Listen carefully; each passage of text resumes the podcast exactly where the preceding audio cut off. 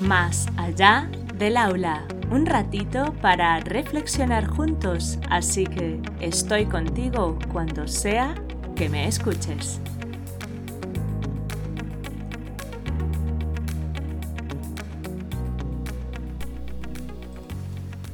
Welcome. Encantada de tenerte al otro lado. El episodio de hoy es el primero, por eso se llama ¿Y tú?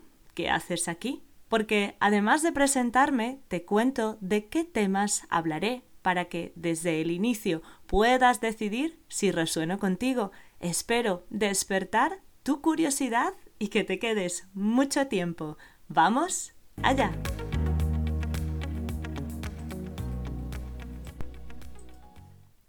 ¿Y tú?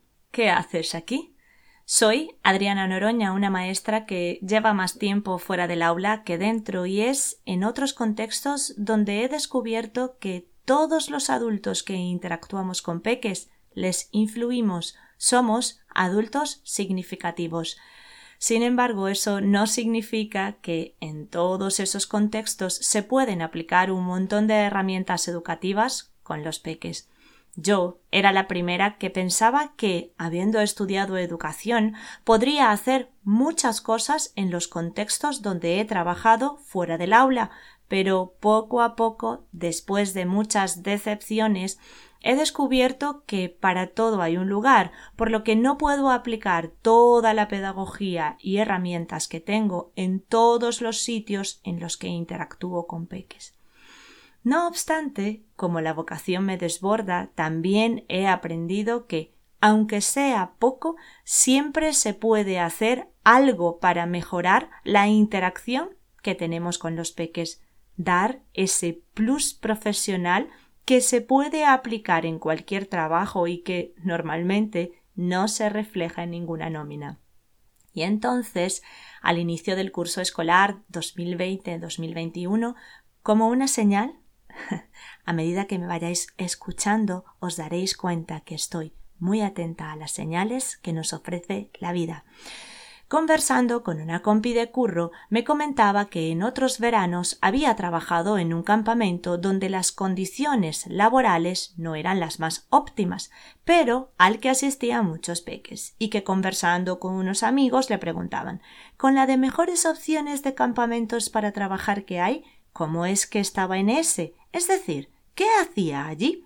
Y su respuesta fue pues la verdad es que si ella que cree en las cosas bien hechas con y para los peques no quería trabajar allí, ¿quién lo haría entonces? Esta conversación me hizo reflexionar mucho y me reveló la respuesta a la pregunta que siempre me han hecho cuestionando por qué trabajo, por ejemplo, ahora en un comedor escolar, y no me he puesto a opositar para trabajar como maestra en el aula. En cada contexto donde interactúo con peques es muy importante aplicar en la medida de lo posible mis conocimientos en educación para acompañarles desde el respeto. Además, comprendí que la pregunta que le hicieron a mi compi y que también me han hecho muchas veces a mí, me vale como primer podcast para explicar ¿Qué hago aquí? Pues resulta que he decidido crear una web llamada Entre Saberes y Sabores, en la que poder interactuar con otros adultos significativos a través de talleres, charlas, conferencias, en las que conversemos y aprendamos cómo mejorar cada día el acompañamiento respetuoso en el desarrollo de los peques. Y también he creado este podcast llamado Más allá del aula, como una ventana por la cual mostraros que si somos más conscientes de los contextos donde interactúan los peques, podremos acompañarles mejor y a su vez podremos trabajar en conjunto con otros adultos significativos. ¿Me acompañáis? Si te gustó este episodio y crees que puede aportar a otros, compártelo. Nos escuchamos la próxima vez, aquí, más allá del aula.